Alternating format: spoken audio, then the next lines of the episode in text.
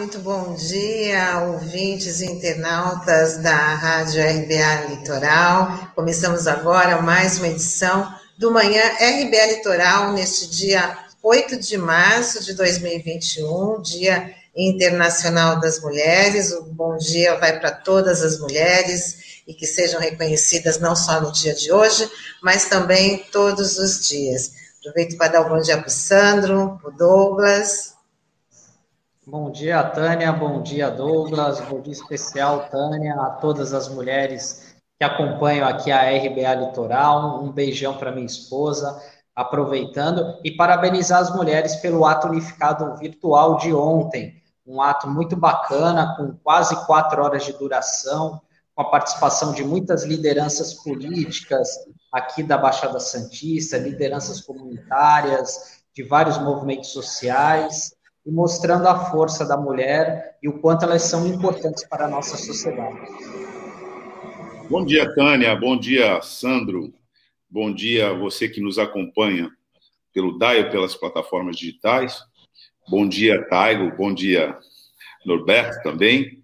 E, claro, né, nessa, nesse 8 de março, que é um ponto que no, no mês que a gente já está é, com uma pauta da importantíssima questão de gênero, evidente, né? Saudar as mulheres, em especial aqui nossa companheira de bancada, Tânia Maria, e aproveitar para dizer que, pelo nível da mobilização, lembrado pelo Sandro, as mulheres estão é, avançando concretamente na organização e, é, de certa forma, no protagonismo, né?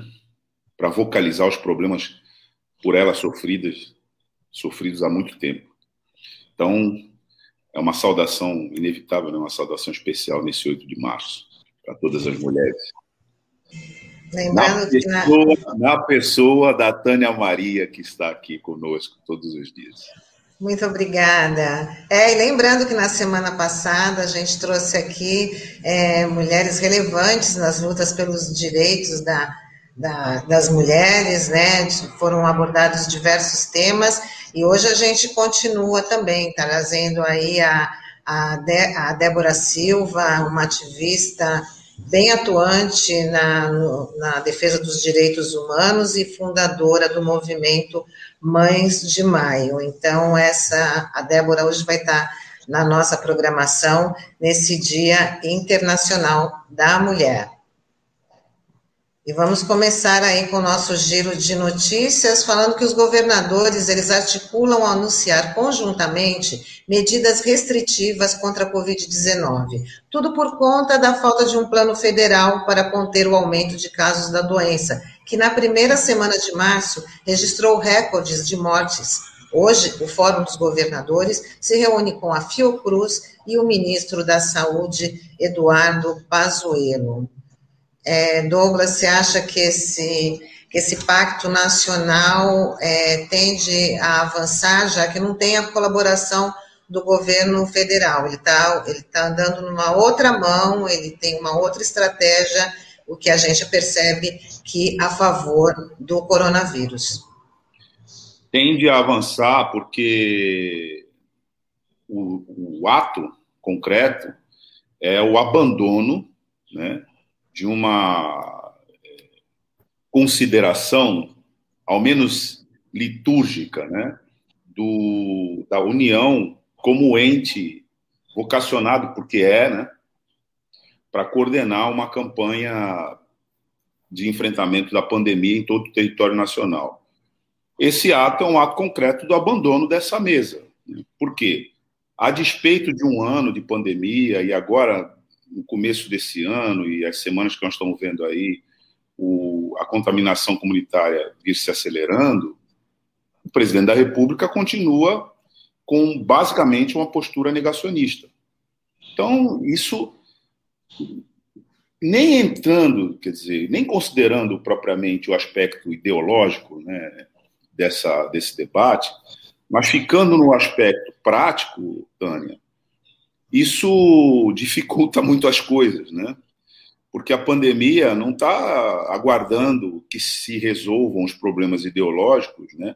para é, atacar. Ela está atacando, dizimando a população. Nós estamos numa situação é, gravíssima e agora no mundo, porque a imprensa internacional, a começar pelos próprios Estados Unidos, que até ontem, é, quando não tinha se livrado do governo negacionista do Donald Trump, é, se permitia a mesma dinâmica daqui lá, né, com agravamento da contaminação comunitária, hoje, já tendo se livrado né, desse mal que era o Donald Trump, apresenta para sua população a perspectiva de vacinação total até maio desse ano.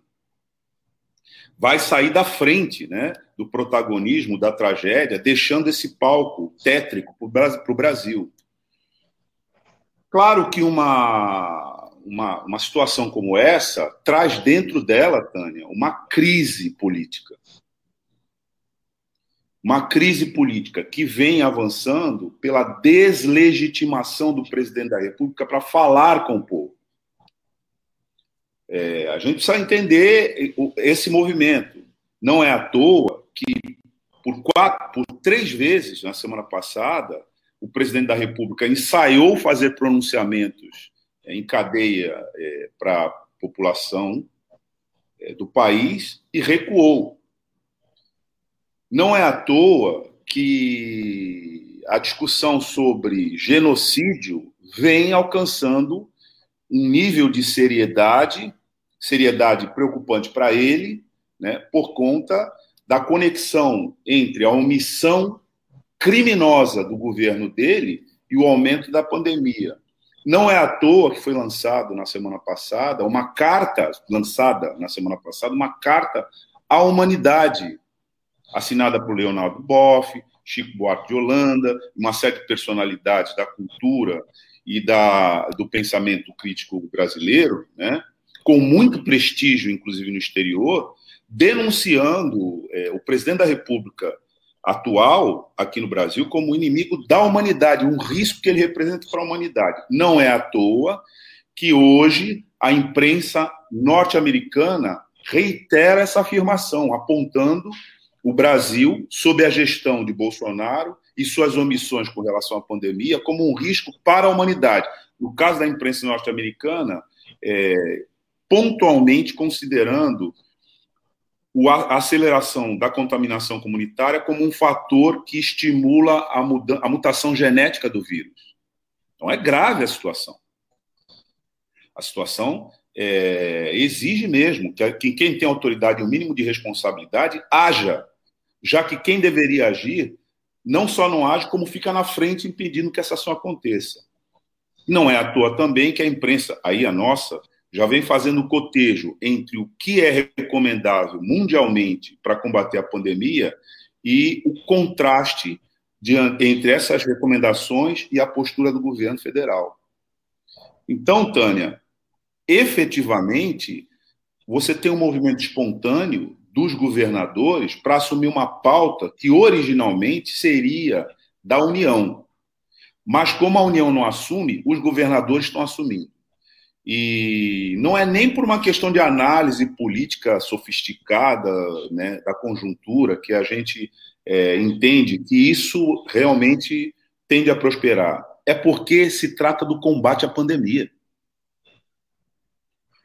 É, é, e a gente nessa situação, Douglas, desculpa te cortar, é, até do ponto de vista internacional, mas curiosamente eu vi duas entrevistas neste final de semana em veículos diferentes, pessoas diferentes usarem a mesma expressão de como o brasileiro está sendo visto lá fora, como um espalhador de moléstias. É isso que, é, infelizmente, o governo que está aí, por conta dessa falta de políticas públicas centralizadas, de um direcionamento ideal durante a pandemia tem acabado, ajudado a acabar com essa imagem que foi construída ao longo desse período aqui pelo Brasil, né? Então, o brasileiro é visto dessa forma lá fora, infelizmente, por conta da omissão é, do governo, né? E a gente estava falando sobre essa questão dos governadores de ter uma, é, uma atitude, cobrar uma, uma ação central do governo, do governo federal, mas eu também tive conversando com alguns amigos, até que são mais alinhados aí com o bolsonarismo e tal, e eu acho que algum, alguns dos raciocínios deles passam também por, pelo que o, o cálculo que o governo federal deve estar fazendo. Eu acho que o grande risco é o seguinte, olha, eles tomam uma atitude mais enérgica, como, por exemplo, para restringir o comércio e tal, e alguns prefeitos e governadores, até com uma espécie de, de vingança, ou acabem tomando uma atitude contrária para jogar esse desgaste para o Bolsonaro. Né? Então, é, muita gente, eu acho que do governo federal está fazendo esse cálculo, então por isso que eu sou um pouco descrente quanto a essa questão de ter uma política central, uma política mais fixa, né, em relação ao governo federal para tomar as rédeas da situação depois de um ano de pandemia. Né? Eu acho muito difícil que isso aconteça agora. É, não teremos isso, Sandro, porque a pandemia revelou duas coisas. Primeiro, a incompetência do presidente da República para governar, extensiva a todo o seu staff. Né? O segundo, a segunda revelação é da inviabilidade de você tocar é, política em relação à nossa sociedade pela pauta do Guedes. É inviável. É inviável. Os resultados estão aí, a gente fala nisso todo dia e tal, mas é inviável. Então, pelo menos nesse momento e nessa pauta, nós estamos nos afastando do modelo formalmente assumido pela nossa Constituição, que é de uma federação, e a federação tem um ente que funciona em toda a federação de maneira é, estrutural, que se chama União, é por isso que existe a união, porque quando você tem um sistema federativo, ela representa a união das entidades federativas, para que a partir dali se coloque em todo o território nacional as políticas que assim sejam exigidas. Nós estamos nos afastando desse momento, especificamente para essa pauta, para o modelo confederativo. Né? Ou seja, o, as unidades da federação estão se unindo sem a união para tocar políticas que a União deveria, é, deveria tocar. Então, episodicamente, nessa pauta, o que a gente está vendo é o afastamento da federação para uma espécie de confederação para salvar vidas. E por falar nessa questão do governo federal, é, a União espera fechar ainda esse mês um contrato com a Pfizer para aquisição de 100 milhões de doses da vacina. Essa decisão ocorre seis meses após o laboratório ter oferecido ao Brasil 70 milhões de doses, mas as negociações não avançaram. Vale ressaltar que se o governo tivesse negociado com a Pfizer, 3 milhões de imunizantes poderiam chegar aqui em dezembro, e o calendário de vacinação começaria ainda em 2020. Agora, o Ministério da Saúde tenta negociar as entregas a partir do mês de maio. Ou seja, é o famoso correr atrás do prejuízo, né? Só que com uma situação ainda pior, no pior momento da pandemia de Covid-19. Lembrando que a Pfizer fez três contatos com o Ministério da Saúde, foram três, é, três fases de, de negociação e não avançaram, que por conta do que o, que o Ministério da Saúde se recusou a, a, a comprar as vacinas demonstrando, demonstrando menor interesse pela, pela aquisição da, das doses e agora tentam correr, como você falou, Sandro, atrás do prejuízo. Não é uma fatalidade a situação que a gente se encontra hoje com mais de 260 mil mortes. Não é uma casualidade que na semana passada somando toda semana, a gente tem atingido um número é, de 10 mil mortos. Não é um, uma fatalidade ou uma causalidade que a gente tenha, por dia, alcançado o um número acumulativo de mais de mil mortes. A gente não pode naturalizar isso, é evidente. Mas essas mortes, e isso é preciso começar a dizer, inclusive aqui, né, podem ser classificadas como inevitáveis ou evitáveis. Entre essas 260 mil mortes que a gente alcançou, uma parcela seria evitável. Como assim? Com política pública. de defesa da saúde da população. Então, a gente precisa informar e discernir bem isso. Né? O fato da gente ter alcançado esse nível é, trágico de 260, 260 mil mortes no país, portanto, centenas de milhares de mortos, não é uma fatalidade. Parte dessas mortes seriam evitáveis com políticas públicas. Portanto, exige-se daquele que tem responsabilidade para aplicar as políticas públicas que o faça. Se tendo responsabilidade não o faz, responde. Tânia, Sandro, existe uma figura no Código Penal que é a figura de omissão de socorro. Você sabe que uma pessoa não tendo, não tendo causado a situação em que levou a outra pessoa à morte, mas podendo salvar a vida dela, sem arriscar sua própria vida, e não o fazendo, esta pessoa responderá por omissão de, de socorro. O sistema penal atribui responsabilidade a quem se omite, sem arriscar a própria vida, de socorrer o demais, porque o compromisso com a vida alheia está acima de tudo. É o substrato da humanidade que nós carregamos. Então, se você pode salvar uma vida sem arriscar sua própria vida e não salva, você vai responder criminalmente por omissão de socorro. Então, se você pode salvar milhares de vidas sem arriscar a sua própria vida, tendo entre as responsabilidades a de salvar vidas com políticas públicas e não faz, você vai responder por isso. E eu penso que é isso que está na cabeça de Bolsonaro e de todos aqueles que estão contribuindo para essa tragédia. Por isso que eu reitero aqui, as mortes podem sim serem classificadas entre evitáveis e inevitáveis. As mortes evitáveis, elas têm responsabilidade.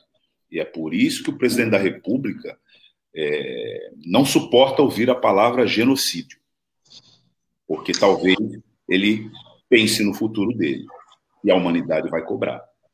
Como a gente falou ainda há pouco, a carta dirigida para é, as comunidades internacionais foi intitulada Carta à Humanidade. É bom lembrar o título. É, e continuando a falar de vacina, imunização, continua a vacinação para os idosos na Baixada Santista. Em Santos, as unidades de saúde atendem quem tem 77 anos ou mais para a primeira dose e 90 anos ou mais para a segunda dose. Vale lembrar que é preciso levar um documento com foto e comprovante de residência. O horário de atendimento é das 8 da manhã até às 5 horas da tarde. Chegou a hora de a gente falar com Sérgio Pardal, que hoje fala sobre o direito das mulheres.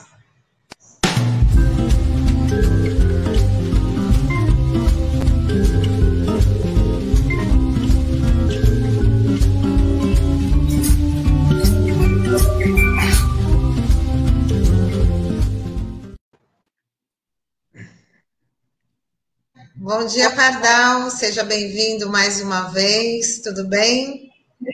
Bom dia, bom dia. Bom dia, Tânia. Bom dia, Douglas e Sandro. E bom dia, nossos ouvintes, os nossos seguidores pelas redes sociais. Eu sou um cara sortudo, né? Que vou cair justamente nesse 8 de março, Dia Internacional das Mulheres, que para mim é uma coisa de suma importância. Faço aqui uma saudação a minha esposa, as filhas e a neta, que são feras, entendeu? Não são simplesmente mulheres, tá bom? São feras. É, outra coisa que eu quero lembrar, eu sou diretor na atual gestão da Abrat, na gestão é, do, do Otávio Pitt Silva, um grande mestre, um grande professor. E lá na Abrat não existe nada que se possa fazer sem a participação das mulheres. Lá, quando você faz uma live, quando você faz uma palestra, a ordem é a seguinte: minimamente paritário. Duas mulheres e um homem pode, dois homens e uma mulher, de jeito nenhum. E a gente vai cumprindo isso. E o mais interessante, hein? Isso tem um resultado fenomenal. Um resultado de gente capaz, um resultado é, de gente competente, mostrando efetivamente o que, é que nós temos que fazer é, no mundo. Então, importantíssimo, tá? É, só um rápido abraço ao meu amigo Sandro Tadeu, que está feliz e satisfeito desde ontem à noite com a vitória do Palmeiras. Mas vamos lá. Pessoal, primeira coisa importante, quando a gente fala do direito da mulher, é que a mulher conquista não só para si. Quer ver uma coisa que eu gosto muito de lembrar?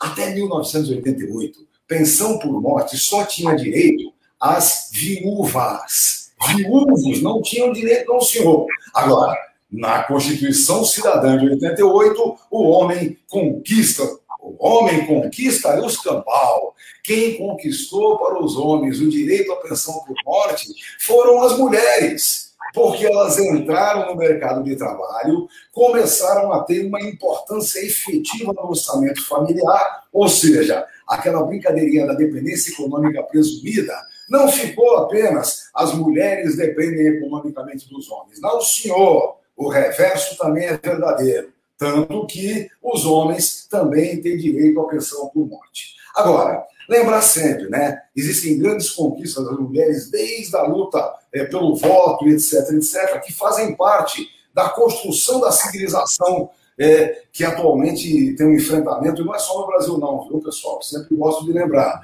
O enfrentamento contra a civilização é mundial. São muitos países do mundo onde a extrema-direita cresceu e há que ser combatida, há que se combater o fascismo. Pois bem, aqui as mulheres vêm sofrendo bastante junto conosco na luta pela manutenção do direito social. Um exemplo que a gente tem sempre colocado aqui é, mudou a idade mínima para as mulheres se aposentarem. Antes era meninos 65 anos, meninas 60. Começou uma pressão da tecnocracia dizendo: isso é um absurdo. Imaginem vocês, a mulher vive mais tempo do que o homem. Essa é a concepção da, do, do, da estatística, né? A estatística está dizendo que a mulher vive mais do que o homem. E por isso ela não poderia se aposentar antes, não poderia se aposentar com menos tempo. Opa, opa, opa. Aí, para quem gosta de números, eu peço para pegar estatística e observar que essa diferença de média de vida vai diminuindo. Ou seja, quanto mais a mulher efetivamente conquista a sua participação na sociedade, vai se é, equiparando cada vez mais. Em segundo lugar, quando você quiser exigir, você primeiro dê direitos. Primeiro, garanta para as mulheres efetivamente o direito garanta equiparação salarial, garanta, inclusive, o direito em todas as áreas, inclusive na domiciliar, na familiar, com relação aos filhos, com relação à louça de casa que seja. Agora, evidentemente, cobrar exigências quando não há o retorno para isso é um grande absurdo. E foi isso que está acontecendo é, nessa situação. Outra coisa que eu gosto sempre de lembrar, bem rapidinho, em 2015, enfiaram na lei uma tabelinha né? A tabelinha para não permitir que jovens viúvas recebam é, a pensão por morte por longo tempo. Eu gosto de lembrar, porque a tecnocracia naquele tempo foi um combate feroz. Eu estive em grandes eventos onde a tecnocracia dizia que um dos rombos da Previdência eram as jovens viúvas. As jovens viúvas que estão casando com doentes terminais só para herdar a pensão por morte. As jovens viúvas uma hora dessa eu disse, meu amigo tecnocrata, conta para mim uma coisinha. O que que para você é jovem viúva? Ele, hahaha, é fácil. São aquelas que têm mais do que 10 anos em diferença ao segurado falecido. Eu falei, opa, opa, opa, anteontem lá na minha terrinha em Santos, morreu Joãozinho, 94 anos de idade, deixando inconsolável sua jovem viúva Maria de 83. Parar com isso, não é? Então, esse tipo de palhaçada só rende é, os absurdos que são, por exemplo, esse, esse período máximo de recebimento de pensão por morte. Bom, a, a partir daí, a gente gosta sempre de lembrar: esses retrocessos no direito social tiveram muita violência em relação às mulheres. Por exemplo, se vocês pegarem as formas de cálculo, as mulheres só saíram perdendo.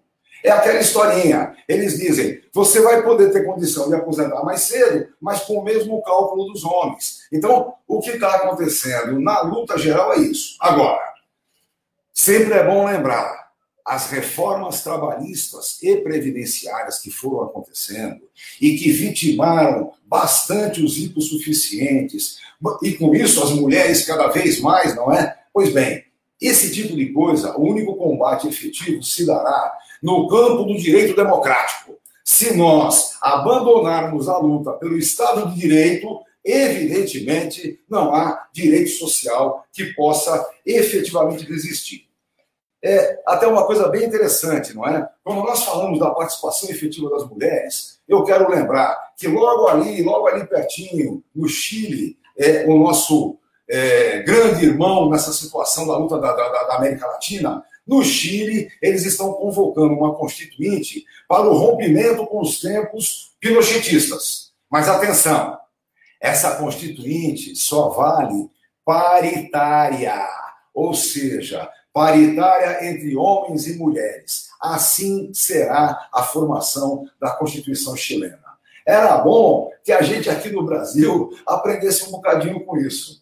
O que nós temos hoje é muito complicado mesmo, muito preocupante, é o fascismo aliado ao neoliberalismo. Incrível. O fascismo entreguista. É isso que a gente tem colocado aí. E, evidentemente, o fascismo entreguista, ele abre mão das questões econômicas sem nenhum problema, mas se concentra nas chamadas questões comportamentais. Ou seja, o que eles querem mesmo é o aumento da violência.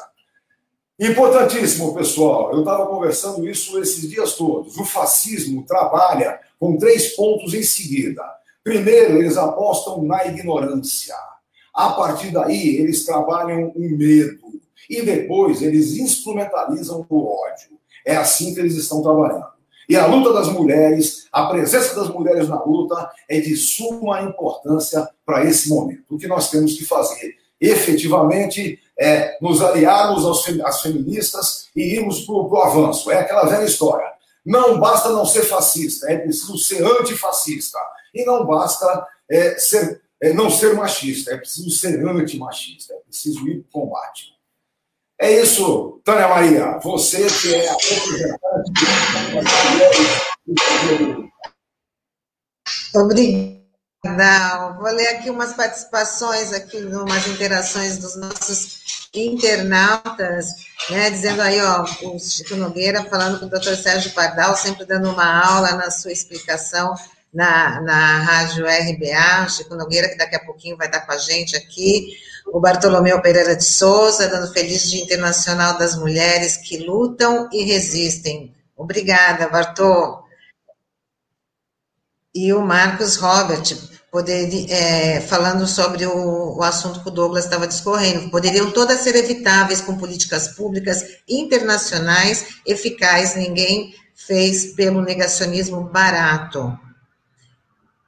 E o Beto Arantes, bom dia equipe RBA, feliz dia das mulheres. Bom, vamos agradecer aqui a participação do Pardal, mais uma vez aqui, mostrando aqui nosso manhã RBA Litoral, e feliz Dia das Mulheres para todas as mulheres da sua vida, Pardal. Muito obrigado, Tânia. Feliz Dia das Mulheres para todas. E sempre bom lembrar, Dia Internacional das Mulheres. Isso é importante para a gente que é internacionalista e acredita com certeza no mundo melhor. Beijos, beijos. Feliz Obrigada. Dia Obrigada. Tchau, Pardal. Até mais. Valeu, valeu. Bom, e a Baixada Santista está na fase mais restritiva do Plano São Paulo para evitar o avanço da pandemia. A região tem mais de 100 mil casos confirmados, com 3.325 mortes pela doença. Só em Santos são 1.115 óbitos, e nessa fase tem sempre aquele impasse entre autoridades e o comércio que precisa fechar as portas. Para conversar sobre isso com a gente aqui no, no Manhã RBA Litoral, a gente chama agora o vereador Francisco Nogueira.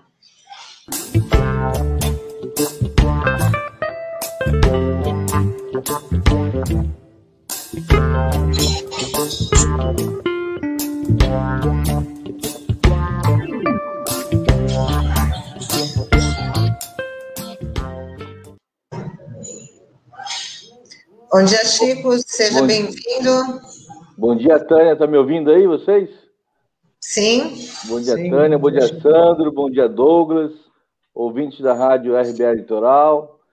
É muito, sempre é bom estar aqui com vocês. Primeiramente, parabenizar a Tânia em nome da das Mulheres, né? Dia Internacional das Mulheres. Eu estava acompanhando o programa. De fato, realmente, ontem o ato unificado foi, viu, Sandro? Foi maravilhoso, uma coisa muito importante aqui para nossa região.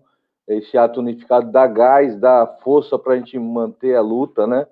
Esse ato que incluiu mais de é, não só centrais sindicais, mas os partidos políticos de esquerda, é, os movimentos de mulheres. Foi muito importante o ato de ontem e dizer que a gente fica muito feliz, muito feliz de saber que as mulheres estão aí organizadas, estão na luta, e importante que foi que o Pardal colocou, não basta a gente é, ser, não ser machista, tem que ser antimachista e antifascista e trabalhar para que as políticas públicas sejam avançadas no sentido de cada vez mais ter igualdade entre homens e mulheres. Verdade, Chico. É, bom, a gente tá, como a gente estava anunciando, nessa fase restritiva, fase vermelha, né, na, em todas as cidades do estado de São Paulo e aqui na Baixada Santista. Santos também entrou nessa, nessa fase com o fechamento do, do comércio, e sempre tem aquele impasse, né, Chico? É, quando acontece essa medida mais restritiva, os comerciantes né, começam a protestar, porque realmente é uma situação muito difícil. Mas também não tem outra saída a não ser adotar a falta de circulação de pessoas para conter o avanço da, da pandemia. Queria saber da sua avaliação e o que, que a Câmara de Santos está fazendo em relação a isso? Que cobranças estão sendo feitas?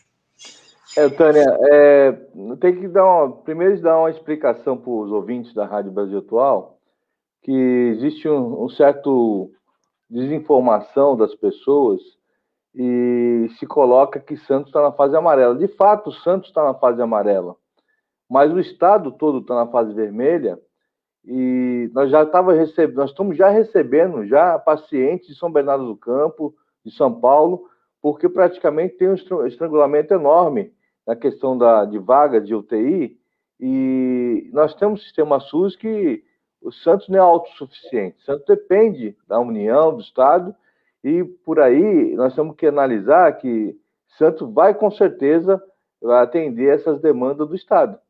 Então, Rapidamente, os leitos de UTI, nós estamos aqui com uma. Você falou aqui da, das internações, dos óbitos de Santos, nós estamos com o leito de UTI é, 63%, ou seja, mais baixo do que todo o estado. Mas a tendência é cada vez aumentar mais. Então, é importante dizer é, que esse plano da fase vermelha para o estado todo é até para poder proteger o Santista. Proteger o Santista, só que é, nessa proteção do Santista para que ele possa realmente não deixar esse vírus propagar mais aqui em Santos, porque se precisar de leito de UTI, não vai ter. Quando precisar de, de, de atendimento de emergência, também não vai ter. Então, nós precisamos estar muito preocupados com isso, e o comerciante, logicamente, já está sofrendo demais. Agora, ele, ele coloca a conta, o nome no prefeito do estado, agora a conta foi a conta do, do presidente da República. Esta conta tem que ser colocada, que nem o Douglas colocou. Se tem gente morrendo no país, é falta da União ter um plano de ação é, nível para os estados, para os municípios, um plano integrado de combate ao vírus, um plano de informação, um plano de, de proteção. Na realidade, é um negacionismo muito grande que as pessoas ficam praticamente não, não obedecem nada e a, e a população tem feito isso, tem, tem é, desafiado o vírus em vários bairros aí, bailes é, clandestinos, e isso faz com que as pessoas se propaguem cada vez mais esse vírus. Então, essa fase vermelha é justamente é para evitar esse tipo de ação, porque essas ações, mesmo sendo clandestina, você quando você não tem um, uma lei que, que você é, regule isso, ou um decreto, você não tem como agir, porque é mais difícil você agir. Agora, com o decreto e tendo um lockdown a partir das 8 horas da noite, de qualquer festa clandestina, você tem a força de polícia se tirar e dispersar essas pessoas, que são os mais que estão prejudicados essa questão da propagação do vírus. A questão do comerciante, nós fizemos uma reunião, os vereadores com a, com a prefeitura, com o prefeito, e falamos que é necessário, é, é urgente ter três pontos. a questão dos desempregados, né? Que tem que ter auxílio emergencial na cidade, não ficar esperando só auxílio emergencial do governo federal, e é possível se fazer um auxílio emergencial é, de forma que se possa atender aquelas pessoas na, na linha da pobreza, né? Você não tem como a pessoa está desempregada, não tem o que comer, você tem que ter um auxílio emergencial, tem que ter um auxílio aos comerciantes, no sentido de você ter aí é, algumas é, taxas e tributos que são, são cobradas, é, que não pode ser isentada, mas pode ser postergada para frente, com, com prazo bem maior de pagamento, diluído a longo prazo, né? É, que também isso não ajuda tanto, mas refresca. E a questão, sobretudo, é a questão de você ter aquela. É, nós temos hoje quatro bom, bom pratos na cidade, mas se cobra. Então, que você tenha aumento dessas refeições diárias, porque na realidade não está dando conta, não está dando conta dessas refeições diárias, e isentão, isentar essa, essa refeição seja gratuita. Porque tem gente, Tânia, Douglas e Sandro, não tem um real para comer.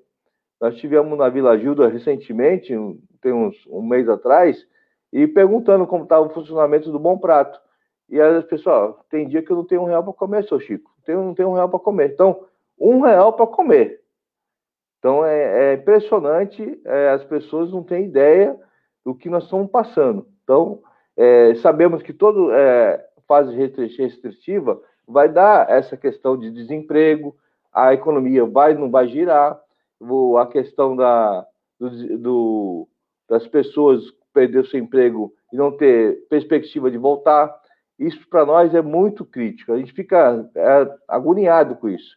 Quando o comerciante vai para as ruas cobrar ao prefeito que não, não vá para a fase vermelha, que continue com a fase com alguns protocolos, é, por conta da, de, de acabar com o seu comércio, meu, não tem outra saída. Não tem como o governo municipal assumir tudo isso. Alguma parcela ele tem que assumir, mas o governo estadual tem a sua responsabilidade. Estou falando do estado mais rico da nação, que tem que fazer alguma coisa, que eu acho que ele, ele fez uma, uma, um lockdown e uma fase vermelha bem, bem assim, branda.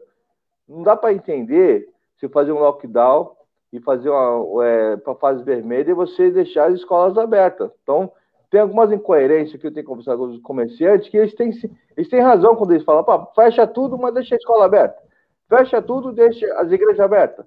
Fecha tudo e imigrante está aberto. Então, sim, não tem coerência de você, se é que é para fechar tudo, segundo os comerciantes, até falam, então fecha tudo fecha tudo mesmo, não deixa o, o, o turista chegar na cidade, os hotéis estão abertos. Então, então assim, o que, o que é desigual é você ter uma ação que vai prejudicar o pequeno e médio comerciante, que aí dou razão para eles, e o grande comerciante, o grande empreendedor do turismo, eles estão abertos.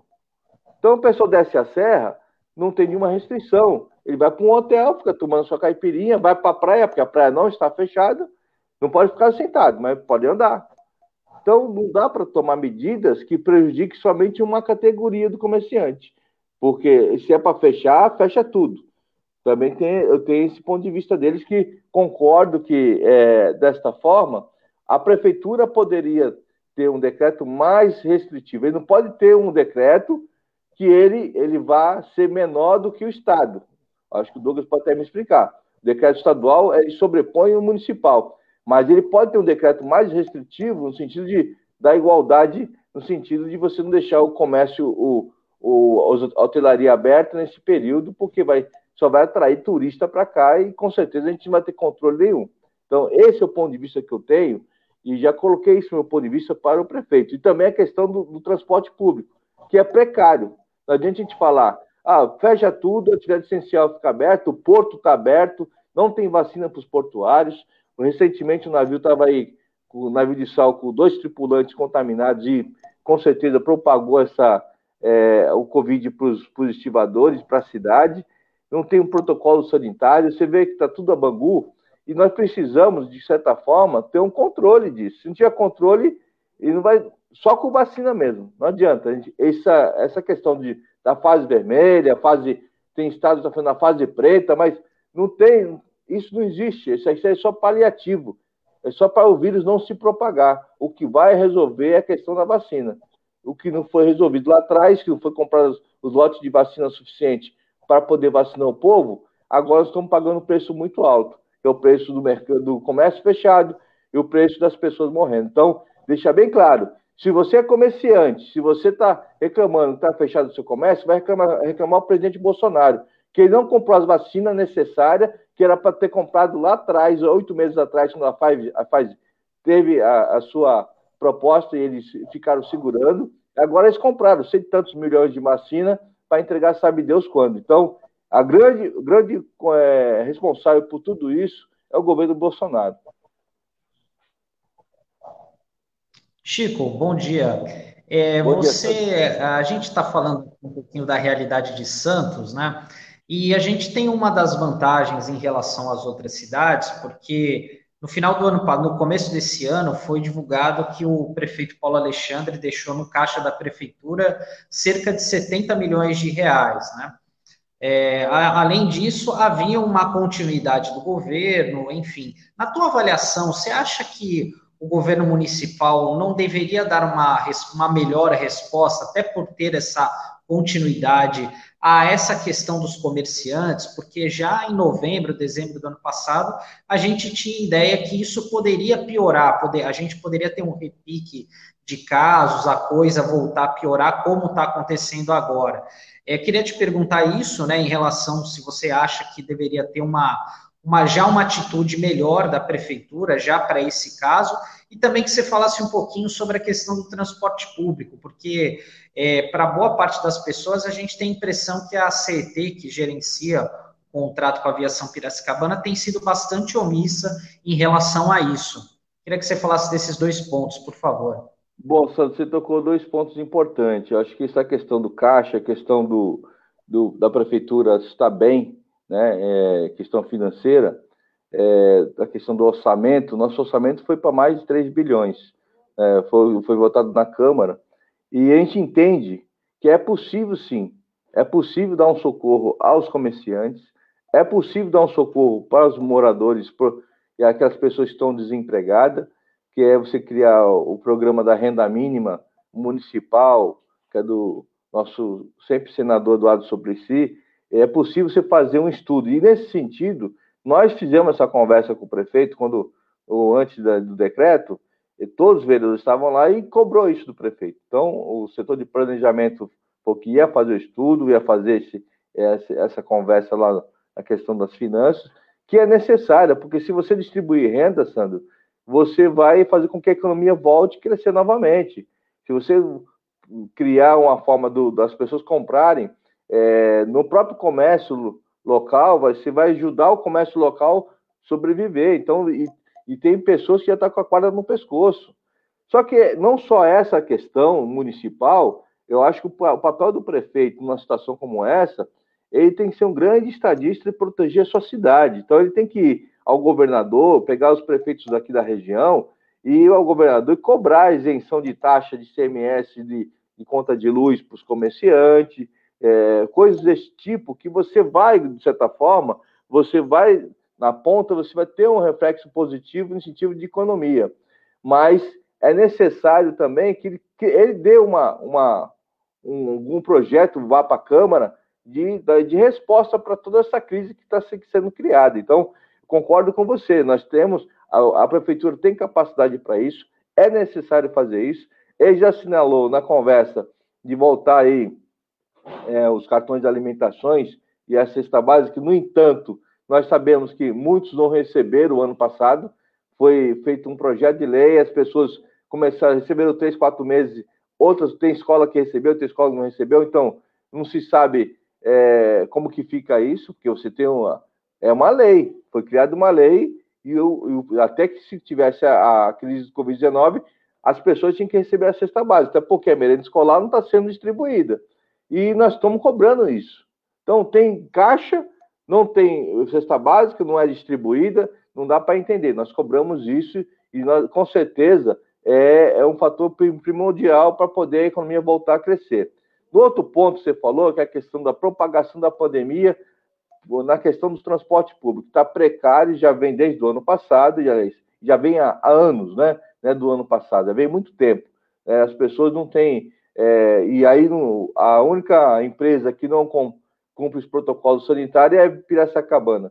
Ela vai lá e não tem álcool gel nem para motorista, não tem álcool gel, não tem, tem nada. Você é, é, precário. Nós fizemos já vários requerimentos, tem ação no Ministério Público que já está correndo para poder cancelar o contrato. Na realidade, a CET não, não, faz o papel dela. Porque se tivesse, porque fazer multar, multar através de radares, ficar multando as pessoas que estão estacionadas em lugar que não está permitido, isso é uma, uma, é uma fiscalização da CET. Mas a maior fiscalização que tinha que fazer é dentro dos ônibus dentro dos ônibus, dentro dos, dos picos, na hora de pico, na hora da manhã, da tarde, da noite, pegar lá a fiscalização e multar essas empresas. E com certeza, se ela começar a ser multada, ela vai começar a se corrigir. Não tem multa, você não tem correção, as pessoas ficam aí praticamente com aqueles ônibus lotados, não tem ventilação, não tem álcool gel, não tem nada, não tem protocolo sanitário, e está na mão do Ministério Público isso, viu, Sandro? Eu acho que o Ministério Público tem que tomar uma posição rápida disso. Já foi denunciado, juntaram vários requerimentos de vários vereadores, o vereador Fabrício entrou com, com a ação, então acho que é, o Ministério Público tem que dar uma resposta para a população, que vai além agora do, do, do, Poder Legislativo de cobrar, já cobramos demais, a Prefeitura também não faz a parte dela, então a Justiça tem que tomar uma posição, porque eu não tenho dúvida que é um grande propagador da doença dentro dos, dos transportes públicos da nossa cidade. Agora, poderia fazer o seguinte, ó, vamos fechar o transporte público. As pessoas que quiserem vão buscar os, os trabalhadores nas suas casas. E aí você consegue diminuir também essa circulação de massa, né? É você ter o transporte, porque quando você tem, tem transporte público, a rigor, as empresas vão buscar em casa. É, aquelas empresas que têm, é, que é essencial, que é o caso da, da, da saúde, o porto, enfim. Acho importante é fazer uma ação que realmente pro, que diminua de, de vez a, a, propagação do vírus, porque o vírus cada vez mais está tá circulando e essa nova cepa que está vindo, que já está em Santos, ela é muito mais, é, ela se propaga muito mais rápida que a antiga. Então, é muito mais rápido. Então, assim, é, a velocidade da, da, da, contaminação tão grande que se as pessoas têm que ser na sorte. Se ela se, se contaminar e não ter reação nenhuma, ótimo. Agora, se ela se contaminar, tiver uma reação, precisar do, de um leito hospitalar, não vai ter leito hospitalar na Baixada Santista para atender esse povo todo. Então, é isso que o pessoal tem que ter consciência. Nós temos que se, se precaver. A Câmara Municipal já fez já um, um, um ato da mesa diretora, o número 1 2021, onde só 50% dos funcionários vão trabalhar das 10 às 17 horas. A sessão foi reduzida para uma sessão, vai ser duas sessões por semana, vai ser uma semana, uma sessão na quarta-feira puxando a sessão para 16 horas para poder terminar antes das 8 para as pessoas, é, os funcionários que vão ficar lá é, ter tempo de chegar em casa, né? Todas as sessões agora, até dia 19, vai ser online. Então, vai ter só o presidente da casa lá com os funcionários e mandando a sessão online para os outros vereadores que vão estar conectados na, na, rede. Então, nós fizemos já. E tem a devolução também é, de uma parcela é, da devolução da Câmara mensal de mais de 3 milhões, já foi até matéria na Jornal Tribuna, para que possa ajudar a prefeitura no sentido de fazer a questão de, dessa cesta básica, a questão é, do vale alimentação, ajudar na questão social, que é um momento muito importante, é você trabalhar essa questão das pessoas que não estão tendo o que comer, precisa de ter um auxílio social momento. Chico, é, bom dia, tudo bem? Bom dia, Douglas, tudo bom? Chico, seguinte, é, nós tivemos mesmo, é, a partir do, do, do, ano passado, várias medidas que eram medidas de emergência para auxiliar no caixa, para amparar os setores que precisavam de uma cobertura. Né? Então, você citou aí é, uma medida que, neste ano, já repete o que aconteceu no ano passado, que foi repasse de verbas do legislativo para o executivo. Aliás, você Verdade. citou agora até a, a quantia, né? 3 milhões.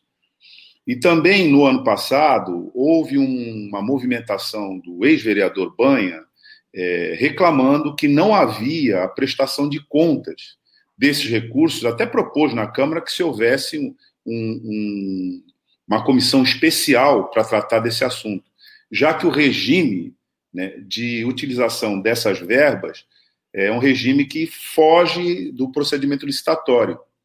Eu queria saber de você se, primeiro, a Câmara está providenciando essa fiscalização. E, e, como é que está fazendo isso? E, ao mesmo tempo, é, se essas verbas destinadas para o executivo já não suportariam um programa de auxílio emergencial regular aqui na cidade. Porque nós temos um ou outro ponto né, é, circunstancialmente encaminhado. Você acabou de citar do auxílio que vem da desmobilização das verbas para a educação. As verbas que iriam é, na, na, na educação servir para alimentação, etc., fechamento das escolas, as verbas estão disponíveis e, teriam, e seriam deslocadas né, para essa finalidade. Mas somando essa verba, o repasse do, do, do, da Câmara, as verbas que vêm do governo federal, não teríamos já, Chico, condições de ter um programa de auxílio emergencial é, regular enquanto durasse a pandemia aqui na cidade de Santos?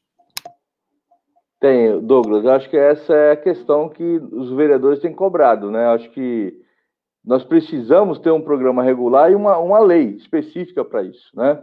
Quando você tem uma lei específica para isso, você tem uma rúbrica que você vai estar tá injetando dinheiro naquilo lá. É mais fácil você fiscalizar quando você tem uma coisa clara, específica, que você sabe que você tem durante vai, um ano, você vai atender tantas mil pessoas cadastradas no CRAS, ou cadastrada eh, no setor do assistente social da prefeitura, enfim, é necessário fazer isso. Então, o que nós pedimos é, foi essa clareza que você acabou de falar. Você precisa ter a transparência, não só você para repassar o dinheiro, porque é, não, não é legal você repassar dinheiro da Câmara a direcionado para um certo fim. Parece, parece que o, o departamento jurídico, tanto da Prefeitura como também é, da Câmara, já olhou, não pode ser feito dessa forma. Então, você passa para o cofre central da prefeitura ele distribui. Então fica mais difícil de você fiscalizar para onde foi distribuído. Pode ir para saúde, para a educação, pode para tudo que é lado, né? Há um compromisso do prefeito de ir para a área da assistência social, há um compromisso. E para isso ele precisa levar um projeto para a Câmara, é, no sentido de, ó, esse projeto aqui vai ser tantos reais e esse dinheiro, a fonte que a gente vai buscar esse dinheiro é a fonte, é, uma delas vai ser essa fonte da Câmara. Ele pode, não vai estar escrito isso, mas ah, os valores vão, vão bater. Eu, eu acredito que você fazer uma conta, que nem foi feito até uma, uma, uma proposta é, dos vereadores para o prefeito, no sentido de você ter uma renda mínima é de cidadania, vai de 200, 300 reais, que ele complementar do, do federal, mais no estadual, e inclusive o, o secretário de governo, Fábio Jordão, fala: se a gente for ver, eu acho que dá, porque a gente pode, de repente, juntando a renda mínima do município, do estado e do, do federal, vai chegar quase um salário mínimo. Já dá para as pessoas segurarem é, alguma coisa. Pô, e é uma cesta básica, um cartão de alimentação de 250, opa, já, já é alguma coisa. Então, esse é o caminho que nós estamos colocando. Então, é, o prefeito com seus secretariados na, na reunião ficou de ficaram bem assim, ó, nós temos que ir para esse caminho mesmo. Então, eu acho que é, nós precisamos realmente estar tá batendo nessa tecla, pra, porque eu não vi a resistência da, da, da parte deles, ah, não, não dá para fazer, não tem dinheiro, não foi feito, não foi falado isso. Foi falado, tem que ver como que a gente faz, né? De imediato existe agora um, uma lei que já tinha sido aprovada, que é Educa Santos, que é um, um programa de qualificação profissional, e eles vão já de imediato dar 300 reais para duas mil pessoas que se inscreverem nesse programa. Ou seja, a pessoa se faz um curso de capacitação online e vai ganhar 300 reais por, durante três meses. Então, isso, se ele tem essa verba para duas mil pessoas, você vai ter que. Você faz uma conta, você pode propagar, aumentar isso você ter uma, uma capacitação permanente, porque eles usaram o programa para poder justificar o valor que vai ser distribuído, que lá do programa tem tipo uma verba, né? para não precisar de ter um novo cálculo e fazer um novo projeto de lei. Então, eles usaram esse programa emergencial, que a partir de agora, de agora essa semana já, já vão abrir vagas para as pessoas de baixa vulnerabilidade, seja desempregado, para se capacitar online ou, de fato, ele falou assim, ó, nós, as pessoas não têm a necessidade de fazer o curso completo. Só no fato dela se cadastrar e estar tá precisando, ela vai receber os 300 reais durante três meses do curso. Então, assim, já é um, é um, um caminho, Douglas, para, acho a renda básica de cidadania. Se a gente pensar em três meses, você calcular mais, mais nove para frente, você já tem uma forma de você atingir as pessoas mais vulneráveis da nossa cidade, que seria essencial até para voltar a economia novamente, as pessoas terem o que comer e circular o dinheiro na cidade. E como você avalia o calendário de vacinação aqui no município, diante dessas inconsistências todas que a gente tem verificado na distribuição das vacinas a partir do governo federal? Nós acabamos de dar aqui no, no jornal, inclusive, né, a intervenção dos governadores que estão se organizando numa espécie de consórcio confederativo para substituir, na prática, a inércia é, e resolver a inércia do governo central. Claro que isso rebate nas, eh, nos municípios, nas cidades dos respectivos estados. Você, como vereador aqui na nossa Câmara Municipal de Santos, qual sua avaliação da consistência desse calendário de vacinação aqui na nossa cidade, Chico? Bom, Douglas, é, de certa forma, Santos está bem além da, do, do Brasil e do Estado, né? Nós temos aí quase 60 mil pessoas vacinadas, tem mais de 10% da população de Santos vacinada. Isso é um índice, é, se você for comparar índice nacional, é um índice alto, mas ainda está muito baixo. Nós precisamos de, de ter 100% da vacinação, principalmente as pessoas que estão aí na área de risco, estão na linha de frente, que são aquelas é, serviços essenciais. Eu tenho batido que o Porto de Santos, que aí praticamente em torno de quase 30 mil trabalhadores envolvidos na região como um todo, aí eu não falo só Santos, mas a região como um todo, é um grande é, propagador da doença. E você, as pessoas não, e os, os, portuários não foram vacinados, foram considerados como área como essencial, mas não foram vacinados, não vieram vacina para eles. A nossa luta, a nossa briga é justamente que é, essa próxima fase que venha a vacina para os portuários, para que possa realmente fazer um, dar, um, dar uma parada nessa contaminação, é, que com certeza a gente vai dar uma baixada. Existe um consórcio também de prefeitos, Douglas, que o, que o Rogério, o prefeito Rogério, informou os vereadores que já entrou nesse consórcio de prefeito na compra de vacina. É, não tem a vacina para comprar nesse momento, mas existe um consórcio que, nessa linha que você falou dos governadores, de tentar achar uma saída, a tentar achar um, uma forma de você agilizar as compras e agilizar a distribuição. A questão da distribuição, é, agora foi anunciado que parece que agora, o, semana agora que, que entra, você mesmo colocaram é, acima de 90 anos a segunda dose, né? E a primeira e já está indo já para imunização total acima de 90 anos. Se for nesse ritmo, mas nós sabemos que não tem vacina para todo mundo, não tem vacina para todo mundo. Essa questão da segunda dose foi até esticado o prazo para que, que as vacinas cheguem a tempo para poder atender essa demanda. É, o que a gente precisa é vacinar é todos, todos, seja de 40, 50, 60 anos, e é preciso ter recurso para isso. Eu defendo, Douglas, esse consórcio, defendo também essa união dos, dos, dos, dos estados e dos prefeitos, que realmente, quando a União não faz a sua parte, a confederação tem que fazer. Né? Os entes que estão sendo prejudicados têm que fazer de alguma forma atender a população. Não pode ficar omisso nem ficar esperando é, o, o, presidente da República, que é negacionista, genocida, é, venha tomar decisão, que não vai tomar decisão, porque a grande estratégia dele justamente é isso: empurrou com a barriga, as pessoas têm medo de ir para a rua, porque se fosse, as pessoas já tivessem vacinado, com certeza o presidente da República não estava mais aí. Eu acho que a grande mobilização nacional já tinha tido tomado as ruas, e é uma estratégia dele negar isso tudo isso aí, porque ele quer continuar no poder. Então, acho que é, os prefeitos os governadores têm que fazer a sua parte.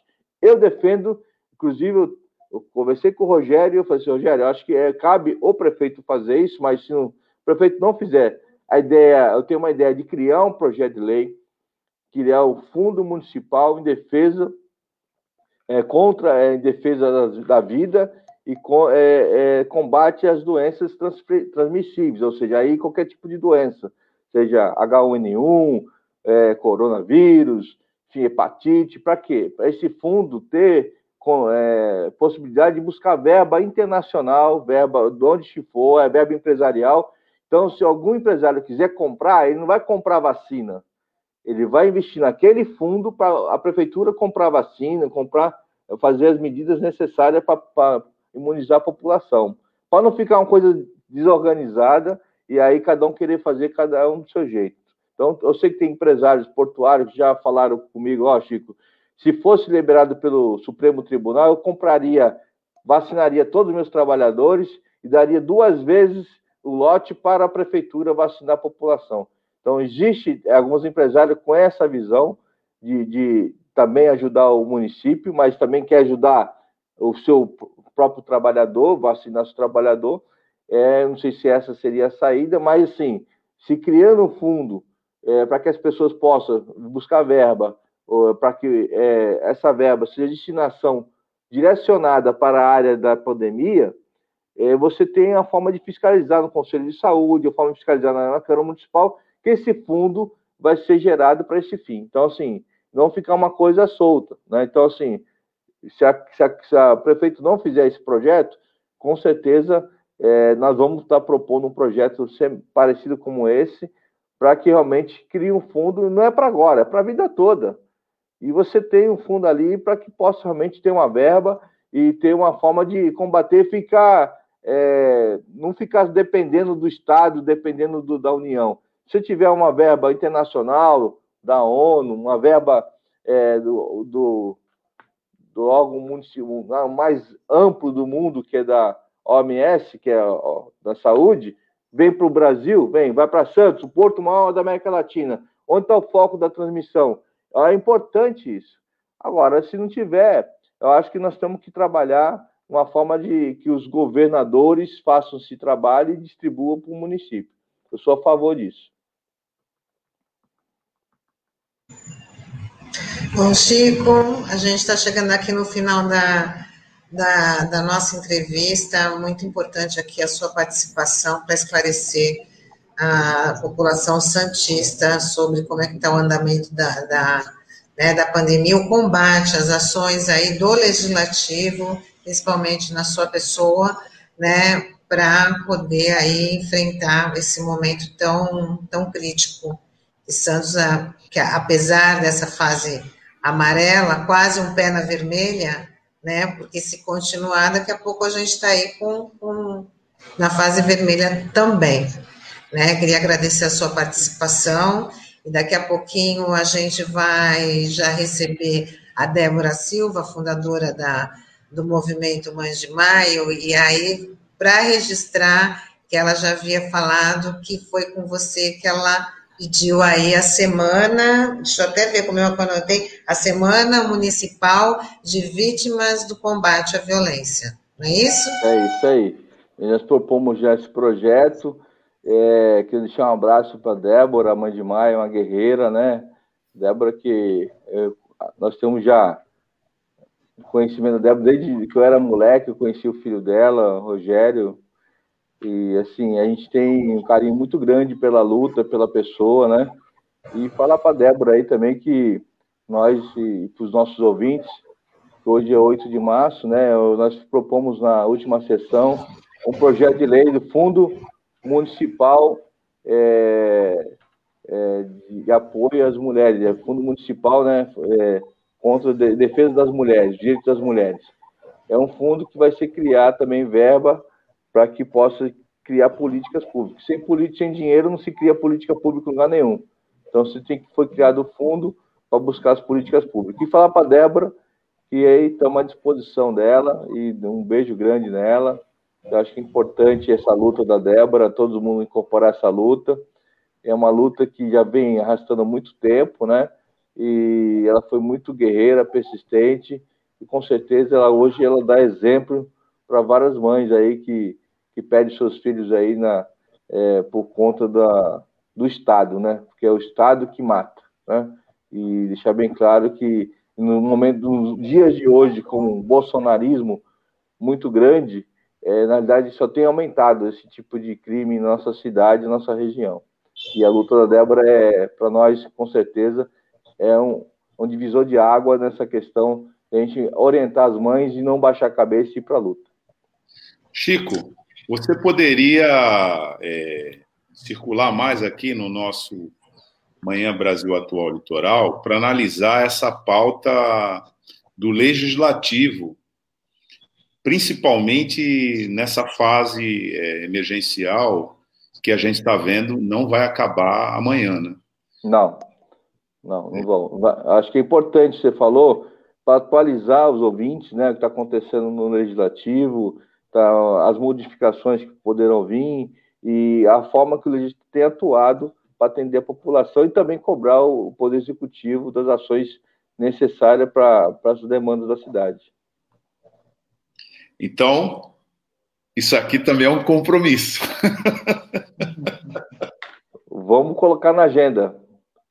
Vamos colocar isso na agenda. É um prazer. Obrigada, Chico, pela participação. Até a próxima. Tá bom. Tchau, Sandra. Tchau, Tânia. Tchau, Douglas. Tchau, tchau.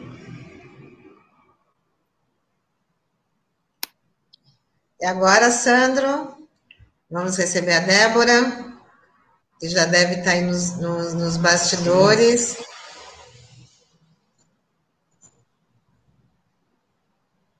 Opa, acho que ela teve um probleminha, que a gente, acho que daqui a pouquinho ela já deve estar tá, tá voltando. A internet tem dessas coisas, né, Douglas? É a Débora, a Débora Silva é uma grande ativista dos direitos humanos, fundadora do, do movimento Mães de Maio. Voltou? Vamos chamar a Débora.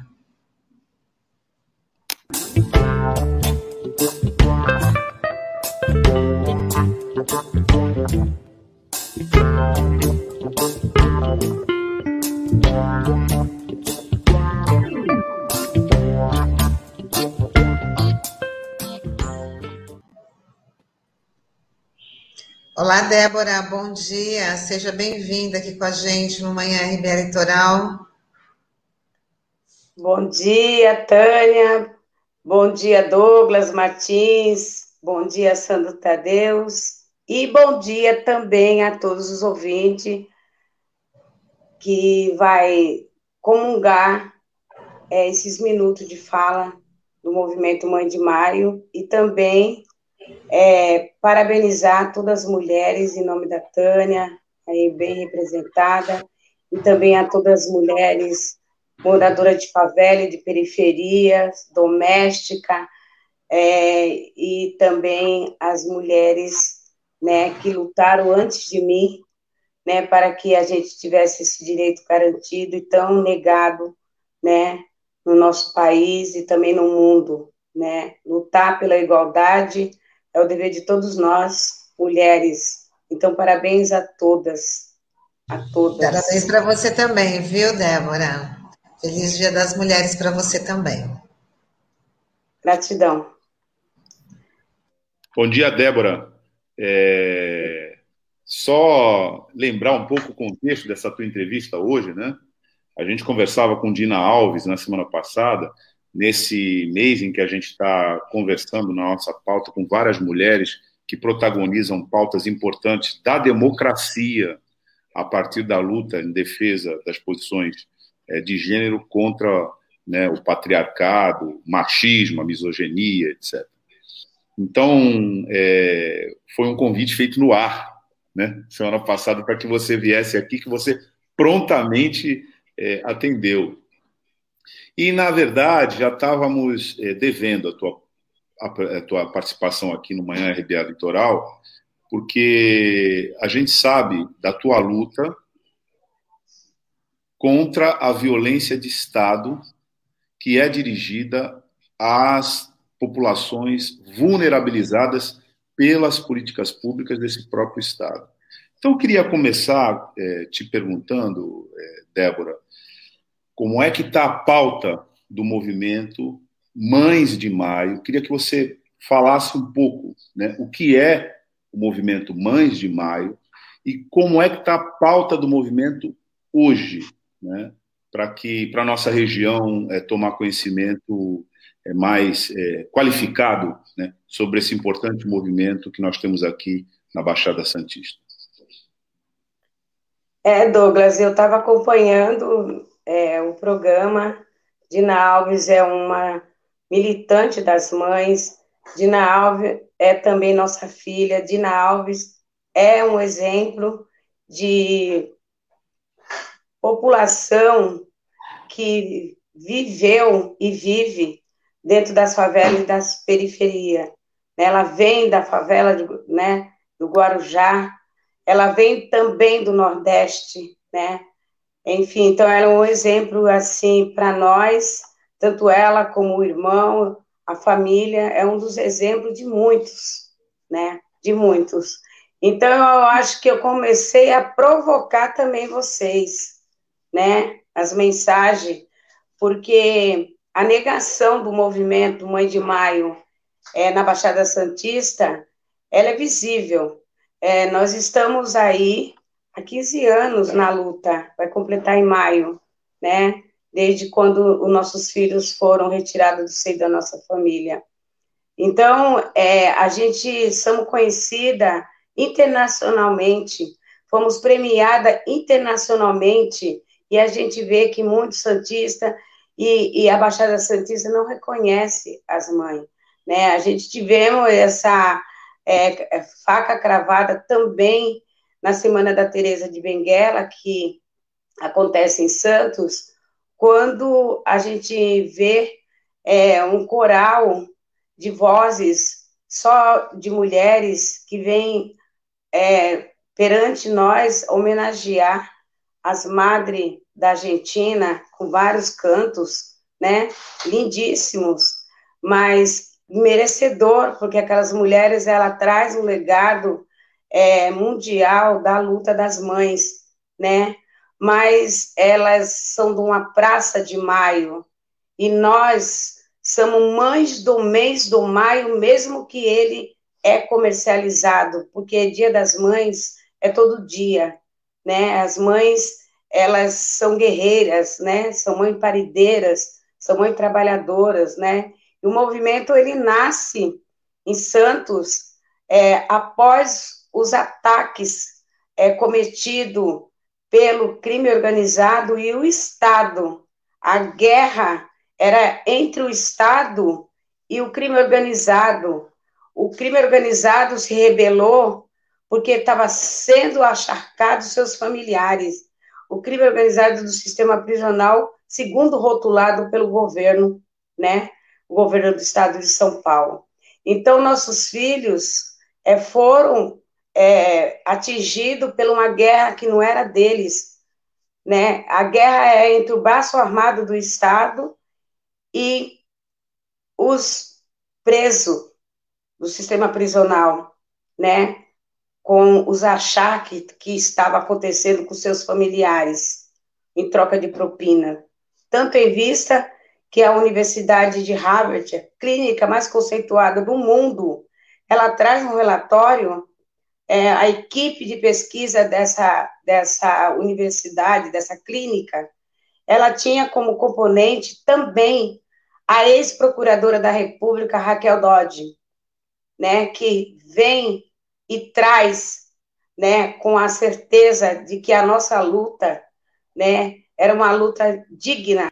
Nossos filhos pagaram por uma guerra que não eram deles, mas era para mostrar o governo de São Paulo tinha que mostrar ao país né, que ele tinha controle, que ele nunca teve, porque o controle maior era os achaques que o seu braço armado é, estava produzindo contra é, os, os presos do sistema prisional.